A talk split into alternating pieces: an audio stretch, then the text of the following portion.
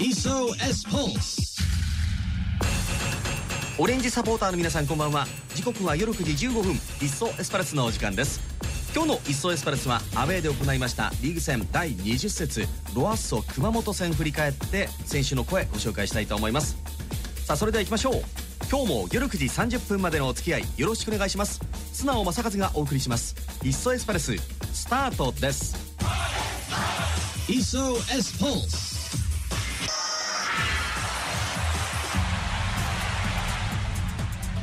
一層エスパルス。前節19節の山形戦。そして天皇杯の初戦。それぞれ落として2連敗という中アウェーの地に乗り込んでいきました。清水。対戦相手は熊本。このアウェーの地でも3連敗ということでさあこの試合どうなるか注目が集まったわけですが結果としてはエスパルスが耐えに耐えて勝ち取った勝利と言えるんじゃないでしょうか。前半から熊本に押し込まれるシーンが多くありました、まあそれでも清水はしっかりと耐えて前半を折り返します。そして後半82分カルリーニョス・ジュニオ選手のゴールで先制点。これが決勝点となって勝利ということになりました。勝ち点3を加えて現在31ポイント。順位は7位となっています。清水です。さあそれではインタビューをご紹介したいと思います。熊本戦の後2日間のオフがありました。そのオフ明けの練習初日美穂練習場に伺っています。まずは秋葉監督のインタビューです。この熊本戦の振り返りさらには天皇杯の敗戦後選手たちが自ら起こしたアクションさらにはカップ戦への意気込みこの辺りを伺っています。どうぞ。勝ち方が今までにない勝ち方だったんでやっぱそこが一番僕らの中ではやっぱもう選手も手応えがあるというか当たり前ですけどいつもいい時ばっかりじゃないんでああいうゲームをこうどうしぶとく持っていくかがやっぱり上がれるかどうかだと思ってるんで、まあ、もちろんまずはああならないようにあのうまく回るようにゲーム運びができればベストですけどそうじゃないゲームでもやっぱ勝ち点3をやっぱあえてしぶとく勝負強く取るっていう非常に選手たちもやっぱ手応え感じましていい顔してましたしああいう成功体験がまた何かこうピンチに陥ってももう一度みんなで我慢強くやっていけば我々は最後どっかで点取る必ず決定力持ってるんでっていう話をやっぱ選手たちがしてるんで本当にいい、えー本当に価値の大きい、えー手応えのある勝ち点3だったなというふうに思ってます。天皇杯負けた後に選手たちとじゃあどういうことがあるんだっていう話をした中でやっぱ選手自身からやっぱこういうことをした方がいいもっとこういうふうにできるんじゃないかっていう話をやっぱり自らこう自主自立してこうやっぱ発言するってことはそこに責任出ますからやっぱ自らがこういうアイデアを出すとか、えー発言してこういうふうにした方がいいんじゃないかこういうことやろうっていうでそれをまさに実践してくれたっていういや本当に良かったなって思います。なんかこっちが全部一方的にこうしようああしようじゃないんで選手たちがもっとああした方が勝てるんじゃないかもうこうした方が粘り強くなるんじゃないかとかこうした方が勝負強くなるんじゃないか一体感出るんじゃないかっていう話の中のことをやってるだけなんでまさにだからそれが一番僕はいいと思ってますからやっぱもう自主自立してで自分たちでやっぱりこうチームを作っていく。で、自分たちが成長していくっていうことが一番ですからあの人に与えられたものよりも自分たちで反則からやった方が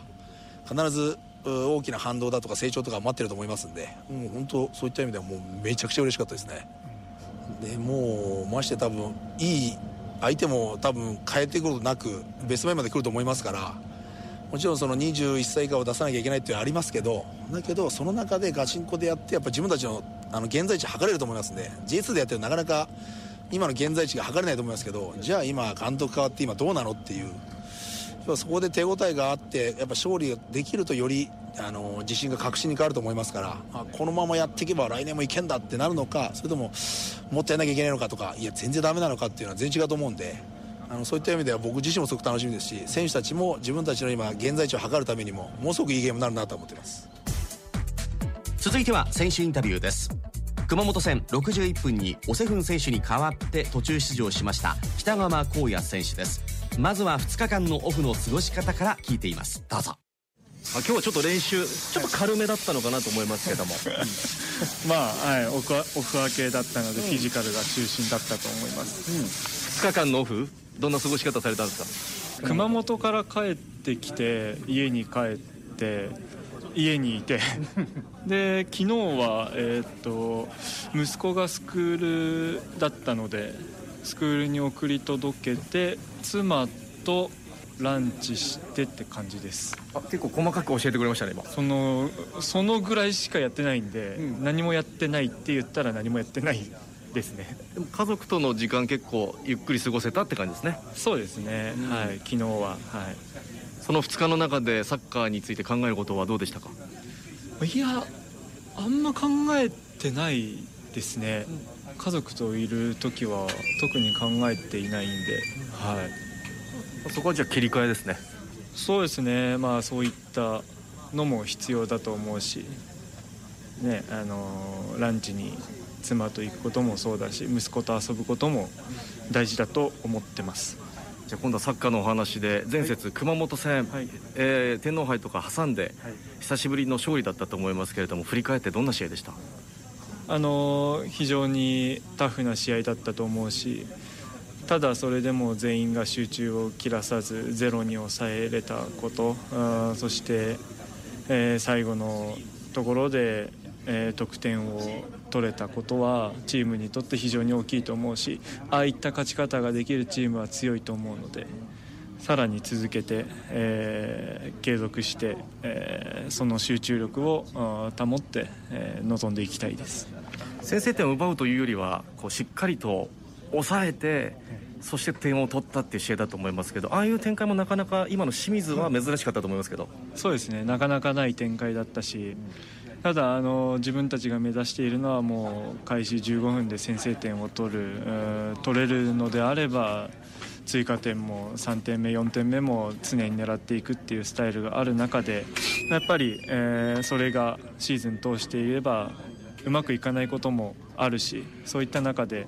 ああいった試合があ必ず来ると思ってましたしその中でやっぱ0点で、え前半を折り返せたこと取ら取れないなら取らせないっていう監督も言ってますけどそういった展開に持ち込めたことはさらに成長する一歩かなとも思います。まずは週末のカップ戦に向けて浦和戦ですけれども何かありますか？印象は。えー、とまあかなり力のあるチームであることは間違いないし、えーアジアえー ACL も取っているチームで、個々の能力が高いのもそうですけど、ただ勝てば文句なしにグループリーグ突破ができるのでさらに次のステージに進むことができるので必ず勝ちたいとも思いますしそのために選手全員の力が必要だと思います。秋葉監督からもリカバリーっていう言葉をよく耳にしますけれどもやはり選手にとってもしっかり休んで体をもう一度復活させる、まあ、この作業というのが重要なんですよね。北川選手にとっては家族との時間のようです。そういえば父の日どんな贈り物をされるんでしょうかね今週末は。さあ続いてこの熊本戦83分宮本選手に代わって途中出場となりました天皇杯に続いての試合出場竹内涼選手のインタビューです。どうぞ。なんかジメジメ。すごいですね今、はい、ね。大丈夫ですか？なんかこうスタミナ的なものってこういうこう天気の時って。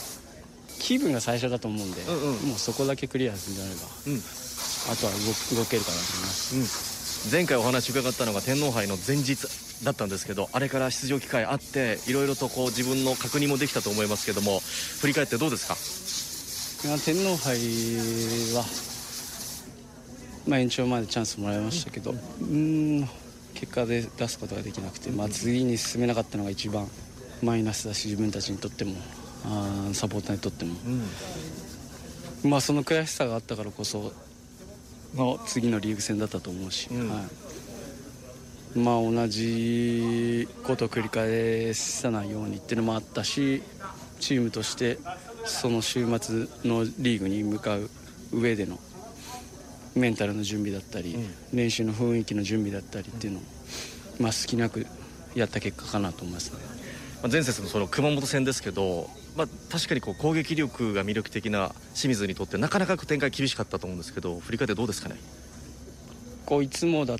のあの流れ今までリーグアウェーで連敗している時は、まあ、もちろん攻撃も良かったですけどやっぱそこで失点してしまう時間帯もそうだし、流れの中でもそうだしこうし点してしまうっていたけれど今回はこうみんなでこういう時は守備っていうのをみんなの意識の中にあったんでそれがこううまくいって前半は特にゼロで戻ってきて、で後半もこうまた山形戦のように立ち上がりに失点するんじゃなくて。そこの集中力とどういうふうに守備をして攻撃するかっていうのを確認してピッチにみんな入っていったんで,、でそこもゼロでこう進んでいけば1点もぎ取れるっていう自信はみんなあるんで、まあ、本当にこう試合前からハーフタイムからこうみんなで話しながらやったことがこう形になったかなと思います。監督もよくその前半しっかりゼロで抑えられれば後半点取れるチームだからっておっしゃってますけど選手たちにもその思いはある？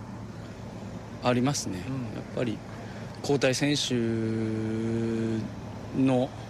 選手の質もそうだしチームとしての総合力としてこう見た中でやっぱ点は必ず取れるっていうみんな自信があるんで、その自信を生かすのはやっぱゼロでいくっていうとこだと思うんで。竹内さんももちろん出場機会を求めていく上でなんですけど天皇杯だったりこの前の熊本戦出場で何かこう得るもの自分のこうプラスとなるものはありましたか？牧場さん監督になって初めてこう試合に出てチームのどういうリズムでやってるとかどういう雰囲気でやってるとかをまず一回肌で感じられたのでそこは自分の中で大きいしその中でこうチームのために自分が何ができるかっていうのをもう一度考えながらあのトレーニングできるきっかけになったと思います。まあ、今週末はカップ戦で浦和戦ですけどそこに向けては準備は？またこれ試合上に上がれるか上がれないか、まあ、グループステージの一番だと思うし、まあ、相手もそういう状況で、まあ、次につながるかつながらないかでも僕たちの来年やっぱ J1 でやる上でものすごくいい相手だし進めばまた J1 のチームとやれるチャンスっていうのが増えてくると思うしもちろんタイトルを目指していくしその中でやっぱ、うん、いろんなものがかかった試合だなと思いますね。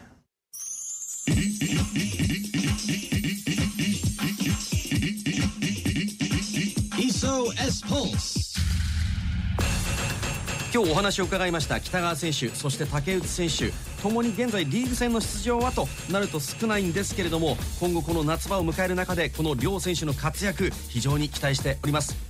さあそんな中迎える今週末のカップ戦18日ホームアイスタでカップ戦第6節浦和レッズ戦を迎えます。